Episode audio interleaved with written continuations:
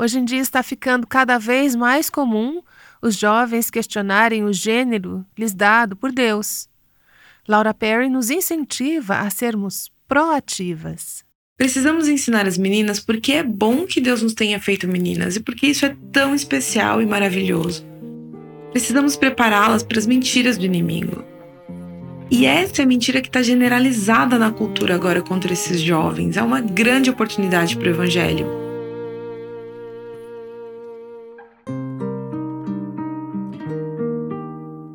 Este é o Aviva Nossos Corações, um ministério dedicado a chamar as mulheres à liberdade, plenitude e abundância em Cristo. Bem, estamos no quarto episódio deste podcast, onde mergulhamos mais a fundo em alguns assuntos difíceis, porém importantes e oportunos. Nossa querida amiga Laura Perry tem nos ajudado a entender que ela pensava quando caminhava nesse mundo do transgenerismo. Há uma ferida muito profunda, muito profunda mesmo, que é baseada nessa autorrejeição.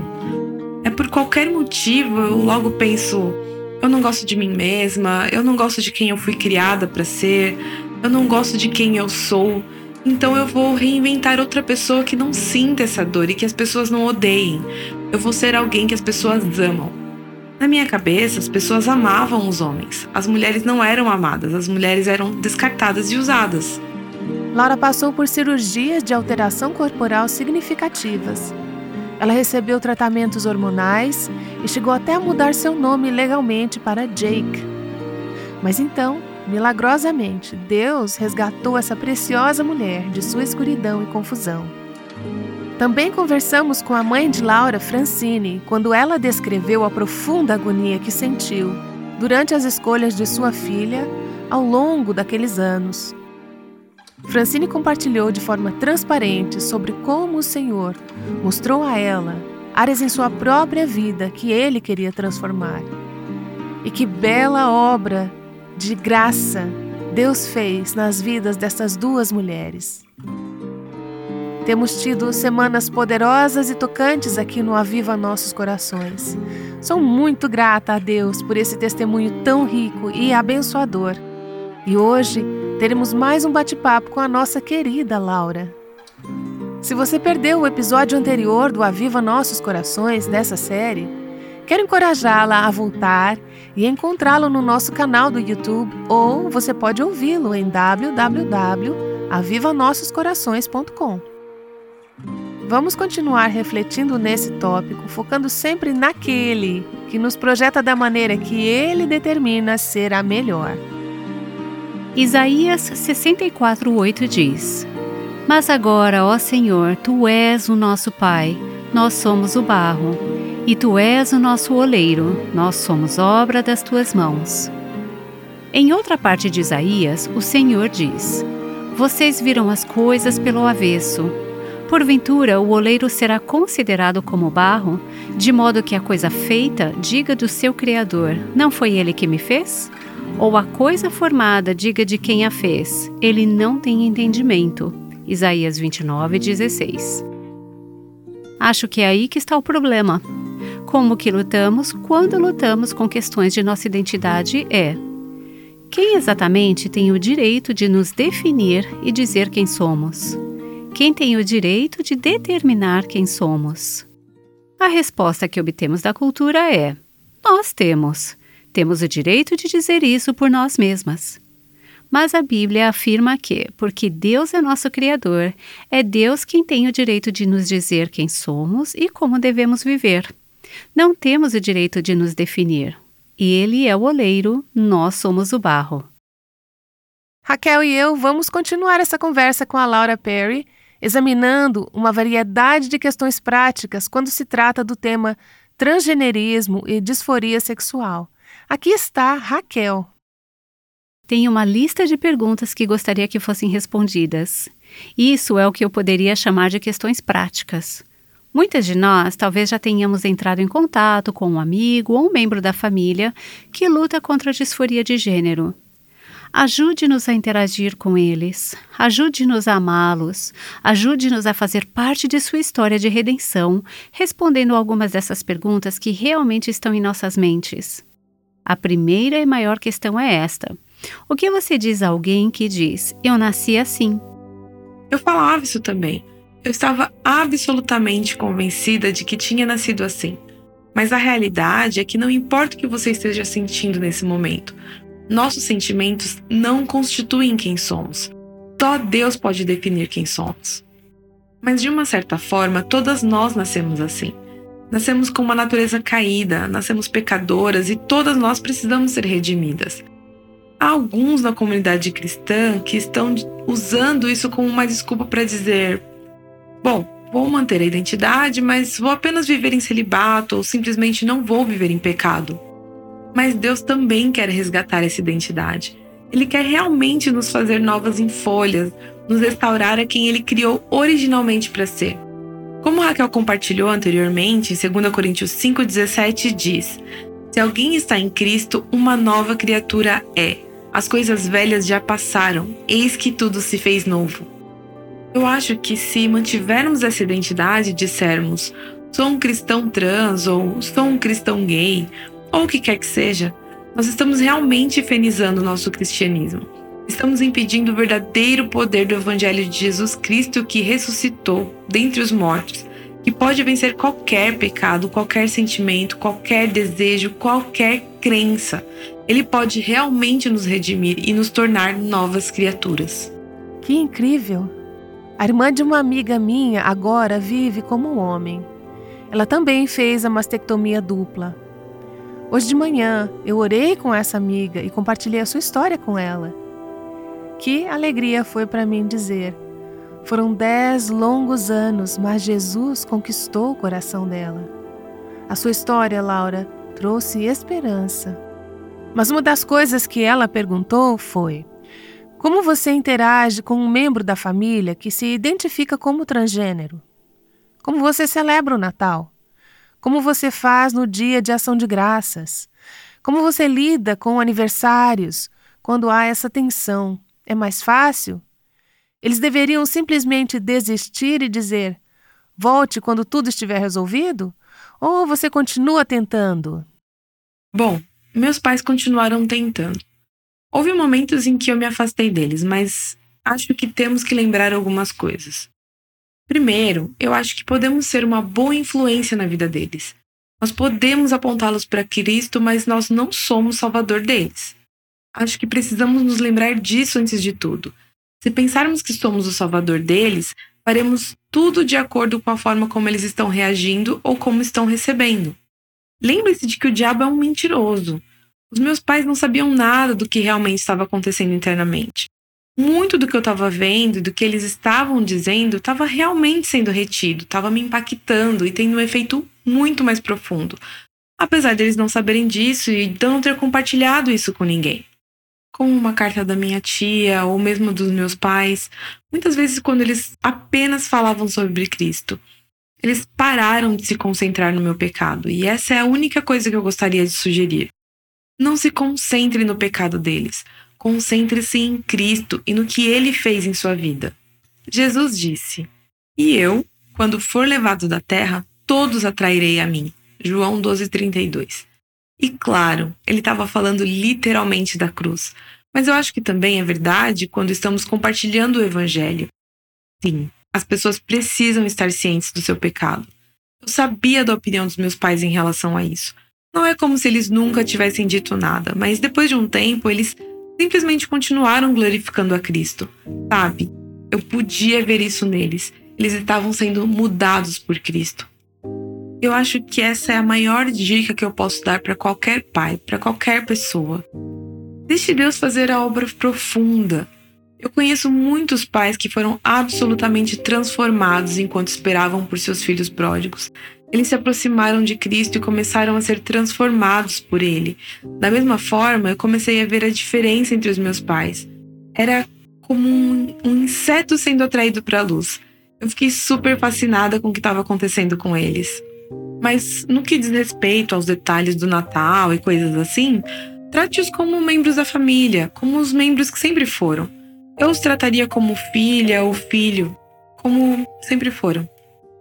Meus pais, por exemplo, nunca usaram os pronomes masculinos ou o meu nome masculino. Eu ficava super brava. Eu cheguei até a parar de falar com eles por um tempo por causa disso. Mas eu sabia que eles me amavam. Eu continuava tentando descobrir maneiras de manipulá-los para que fizessem o que eu queria que eles fizessem. Eu sabia que eles me amavam, mas eu não queria ouvir isso. Então eu me afastava por um tempo. Mas hoje eu louvo a Deus porque a minha mãe nunca se rendeu. Na verdade, ela não me chamar de Jake era como uma ofensa. De, de vez em quando, ela me chamava de Laura e isso me deixava louca. Eu ficava muito brava, eu explodia com ela. E toda vez que ela me chamava pelo meu nome, era como algo que me atraía de volta à realidade. Me lembrava de quem eu realmente era. Eu sou muito grata por eles, por eles nunca terem se rendido aos meus pedidos. Uau! Adorei que você disse que o objetivo é exaltar a Cristo e não fixar no comportamento da criança, do filho pródigo, da irmã ou do irmão. Em última análise, o comportamento pecaminoso é um sintoma de um problema mais profundo. E o sintoma indica que algo não vai bem na relação dessa pessoa com Cristo. Para chegar à raiz do problema, as pessoas precisam primeiro abordar as condições do coração. Certo. E o que eu estou ouvindo em sua história, e já ouvi isso repetidas vezes em relação a todos os filhos pródigos, não importa qual seja o problema deles, não importa qual seja o coxo para onde eles vão em busca de satisfação e depois não a encontram, eles já sabem o que a Bíblia diz sobre o que estão fazendo. Não é como se ajudasse a ficar lembrando o tempo todo. Eles sabem que o que estão fazendo é pecaminoso e errado. Eles precisam do amor de Cristo. Eles precisam da amizade de Cristo. Outra coisa sobre sua história enquanto ouvia é como Deus a atraiu durante todo esse tempo. Penso em dois dos evangelhos, Mateus e João, que descrevem Jesus como um amigo dos pecadores. É interessante que Jesus recebeu esse nome de seus inimigos como algo depreciativo, tipo, oh, aquele amigo dos pecadores. Jesus faz uso dessa situação para sua glória. Ele se aproxima. Sim, sou amigo de pecadores. O que isso significa para os amigos, os familiares de um filho pródigo? Como refletimos esse coração de Cristo de forma prática? Bom, acho que olhamos para o exemplo dele. Ele era amigo dos pecadores, ele os amava, ele ia atrás deles, como a mulher no poço e a mulher que foi pega em adultério. Mas ele não as deixou em seus pecados. Ele não as destruiu nem mesmo com palavras. Ele não as repreendeu. Ele não disse a elas como elas eram horríveis. Ele falou a verdade para elas. Então ele disse: vá e não peques mais. Ele passou tempo com elas. Ele as ouviu. A mulher no poço, por exemplo, com quem ele teve essa conversa, ele a tratou como uma mulher. Ele não a tratou como uma pecadora imunda ou como uma mulher que entrou e ungiu seus pés com perfume caro. Nós sabemos que ele a amava e atraía as pessoas para perto dele. Em nenhum momento ele as ignorou. Essa passagem em que a mulher vem e unge os pés de Cristo é uma das minhas histórias favoritas em todas as Escrituras. Acho que amo porque já fui aquela mulher pecadora lavando os pés de Jesus e já fui o fariseu. Eu também já fui os dois. Sim, e o fariseu diz: em sua cabeça, ele não diz isso em voz alta. É um pensamento muito sujo, mas ele diz em sua cabeça. Se você soubesse o que é dapado, não sei se estou pronunciando isso corretamente, mas se você soubesse o que é estrume, se você soubesse quanta sujeira há na vida dessa mulher, você não a deixaria tocar seus pés. E Jesus diz: Eu sei, eu sei, eu sei. Ele quer ser tocado por ela. Ele quer ter um relacionamento com ela. Eu amo essa história. Isso me lembra de Romanos 2, versículo 4. Ou desprezas tu as riquezas da sua benignidade e paciência e longanimidade, ignorando que a benignidade de Deus te leva ao arrependimento? Então temos aqui os dois lados da moeda. Jesus demonstra sua bondade, gentileza, tolerância, paciência e aproximação, tocando em tudo aquilo que algumas pessoas consideram intocável, nos atraindo dessa forma. E ao mesmo tempo, Jesus deseja o nosso arrependimento. Veja, Deus não nos deixa lá no fundo do poço. Ele não nos deixa em um lugar de pecado, dor e escuridão. Ele quer nos levar a um lugar melhor. Dois lados da mesma moeda. Por um lado, profunda compaixão, e por outro, ele nos leva a níveis mais profundos de plenitude, santidade e liberdade. Liberdade plenitude e abundância em Cristo. Quero fazer algumas perguntas sobre crianças. Tem um profundo, profundo chamado relacionado às pequenas mulheres da igreja, no corpo de Cristo. Dirijo um ministério chamado True Girl, Meninas Verdadeiras em português, para meninas de 7 a 12 anos. Estamos recebendo cada vez mais e-mails sobre esse assunto onde as mães nos perguntam: o que fazemos? Então eu tenho duas perguntas, e a primeira é: o que os pais precisam saber? Fiquei chocada recentemente ao descobrir que em muitos estados, nos Estados Unidos, a escola não precisa nem sequer avisar os pais se uma criança está expressando dúvidas sobre transgenerismo. Essas mesmas crianças não conseguem um analgésico ou uma tatuagem sem que os pais assinem, mas podem obter ajuda para a transição em suas escolas e não precisam contar para a mãe. A Califórnia fez essa lei em 2013, Michigan seguiu em 2016, Nova Jersey em 2018. Recentemente, Wisconsin apresentou alguma coisa em relação a isso, e eu não sabia disso. Eu gostaria de entender melhor essa política se eu fosse a responsável de uma criança em uma escola pública. Que outras coisas talvez não saibamos e precisamos saber para ajudar nossos filhos? Em primeiro lugar, eu acho que precisamos ser proativas. Precisamos ensinar as meninas porque é bom que Deus nos tenha feito meninas e porque isso é tão especial e maravilhoso. Precisamos prepará-las para as mentiras do inimigo. E essa é a mentira difundida na cultura agora entre esses jovens. Então eu acho que nós precisamos ser proativas em alertar essas crianças sobre essas mentiras da cultura. Conversarmos sobre isso é, é muito importante. Não precisamos assustá-las e criar medo, mas precisamos conversar sobre como a cultura está estabelecendo essas ideias e como todos acham isso maravilhoso. Apenas explique para elas porque isso é mentira, porque isso não é bom para elas é uma grande oportunidade para apresentar o Evangelho e para falar sobre como este é um mundo caído, que é amaldiçoado pelo pecado e que faz as pessoas que não amam a Deus virar tudo de cabeça para baixo. Amor se torna ódio, ódio se torna amor, o bem é mal e o mal é bem. Eu acho que é uma ótima oportunidade para uma conversa com as suas crianças. Pergunte à sua filha se ela gosta de ser menina. Se não, por que não? Como ela se sente quando está com outras garotas? Coisas assim, faça algumas boas perguntas. E não surte se você tem um filho de três anos que acha legal pintar as unhas com a mãe. Ele pode ser artístico. Pode ser apenas, ó, oh, é azul, tinta brilhante, vamos colocar em todos os lugares, certo? Pode ser isso. Sim.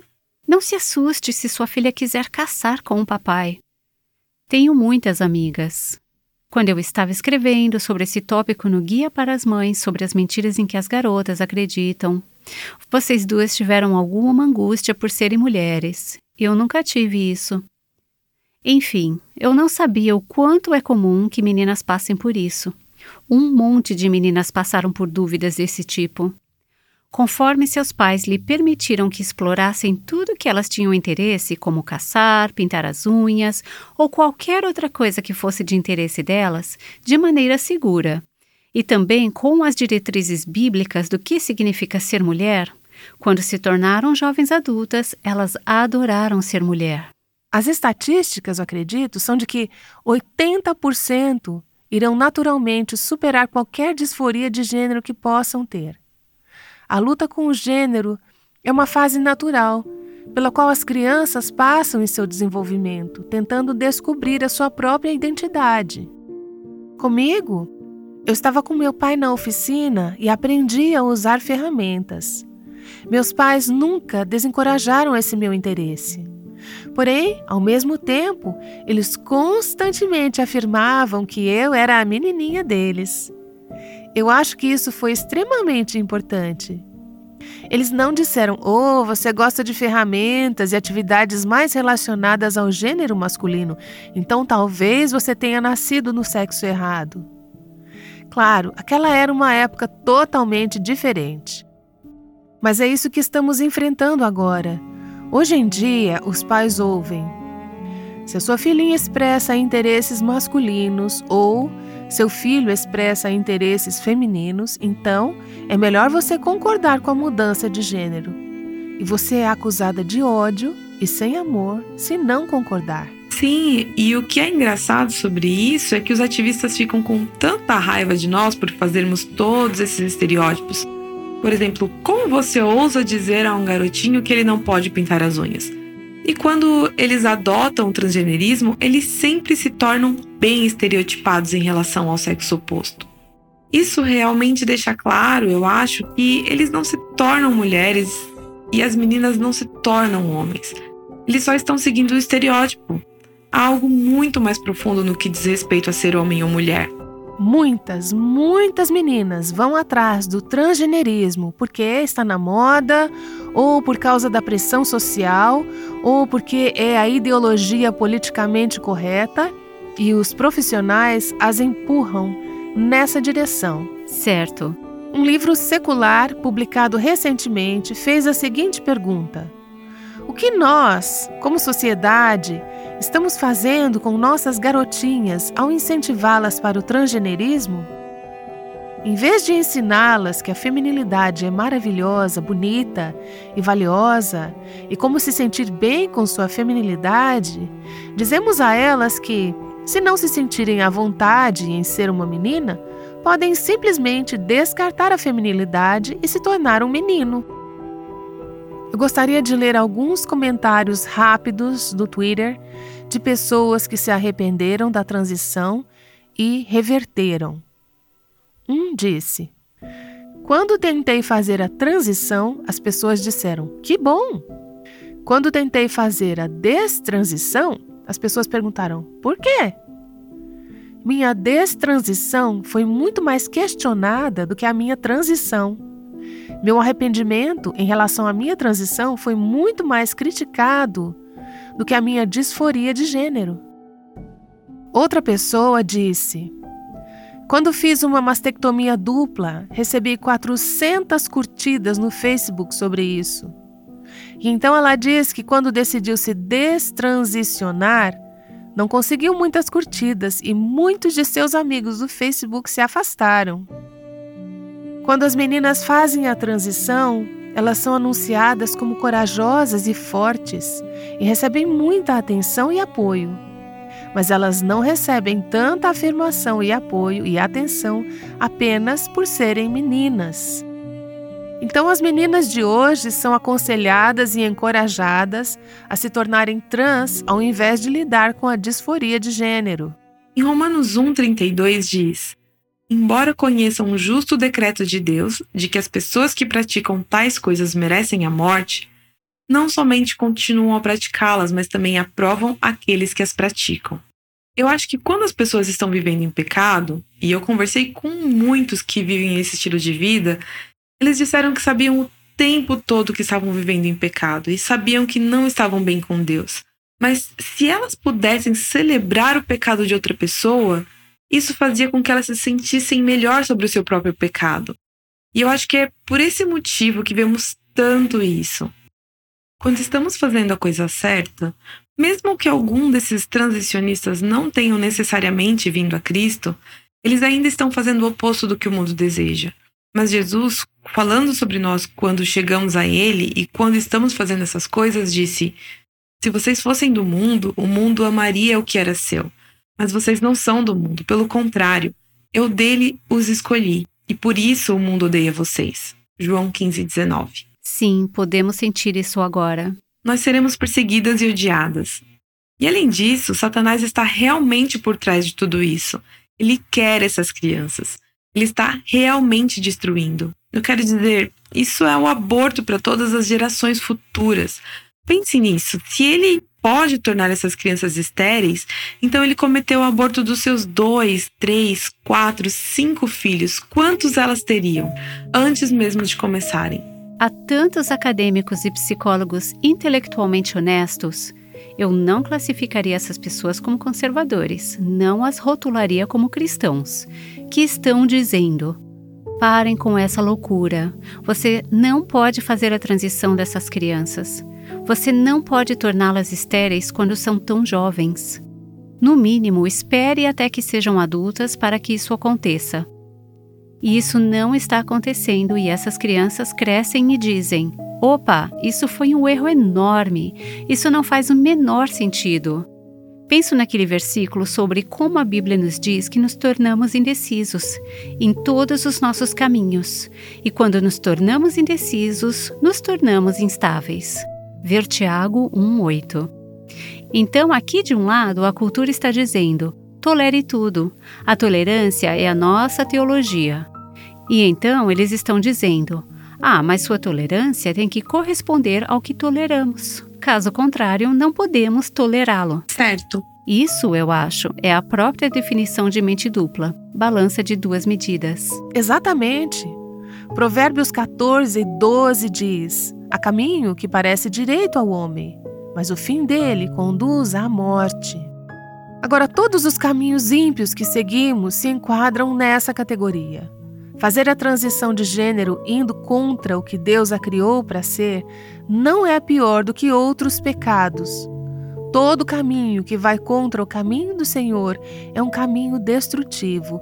Pode ser luxúria, pornografia, adultério, ódio, calúnia, fofoca, amargura. Algumas ações e atitudes ímpias podem parecer até mesmo corretas para nós. No entanto, no final, essas coisas nos afastam do Senhor e, paradoxalmente, nos afastam da liberdade e da plenitude pelas quais ansiamos tão desesperadamente. Bem, Laura, eu tenho que dizer. Eu não sei se você teve algum amigo te aplaudindo no Facebook quando você foi tão corajosa quanto você foi na destransição, mas eu quero ser a primeira a te dizer: Uau! Você é uma inspiração. Você é um incentivo. Você, a sua história, traz esperança para mães e avós cujos filhos pródigos, por várias razões, estão longe, muito longe do Senhor. Você nos lembrou que Ele é o Redentor e Ele tem a palavra final. Então, eu só quero te dizer obrigada. Muito obrigada. Eu sou muito grata a Jesus por nunca desistir de mim, por me libertar, por me salvar. Como eu disse antes, eu nunca pensei que eu me sentiria uma mulher novamente. Eu tô tão impressionada com o que ele fez. Então eu só quero encorajar qualquer um que esteja ouvindo a confiar nele. Só ele pode realmente transformar. Uau! Que palavra de esperança de Laura Perry. Senhor, queremos refletir e agradecer por Sua graça incrível e Sua intervenção na vida dessa mulher. Ela era uma filha pródiga, mas o Senhor a trouxe de volta para o Pai e a transformou, e transformou a sua mente de maneiras inimagináveis. Nós te damos graças e intercedemos por todos os outros filhos pródigos cujos corações o Senhor deseja transformar e está no processo de fazê-lo. Continuamos a orar por isso, pelo amor de Jesus. Amém. Nessas últimas semanas ouvimos a história incrível de Laura Perry e sua mãe Francine. Ambas tiveram que aceitar a palavra de Deus, às vezes mesmo apesar de seus sentimentos contrários, e tiveram que dar um passo de fé. Agora, para encerrar a nossa série dessa semana, quero que você ouça uma palavra muito importante da minha amiga Raquel. Eu só quero falar por um momento para a menina ou jovem que está ouvindo este programa e que está lutando com sua identidade como mulher. Eu já passei por isso, Laura. Eu posso entender totalmente essa jornada. E você está ouvindo isso, mas está ouvindo todos os tipos de mensagens na cultura que dizem que sua dor e insatisfação com seu corpo e com sua identidade só serão resolvidas quando você deixar de ser mulher e fizer a transição para tornar-se um homem. Querida, deixa eu te dizer uma coisa. A transição não vai curar a dor em sua alma essa é uma ferida que só será curada à medida que você se aprofundar em um relacionamento de amor com o Deus que a criou e que a ama tanto por meio de Jesus Cristo, seu Filho. Renda-se a Ele hoje. Diga sim, Senhor. Eu concordo que o Senhor é o único. O Senhor é quem tem o direito de me definir e me dizer quem sou. Por favor, mostre-me o caminho, mostre-me o caminho, esteja perto. Em nome de Jesus, amém. Ajudando você a ver a beleza do design de Deus, o Aviva Nossos Corações, com Nancy DeMoss Wogemuth, chama mulheres à liberdade, à plenitude e à abundância em Cristo.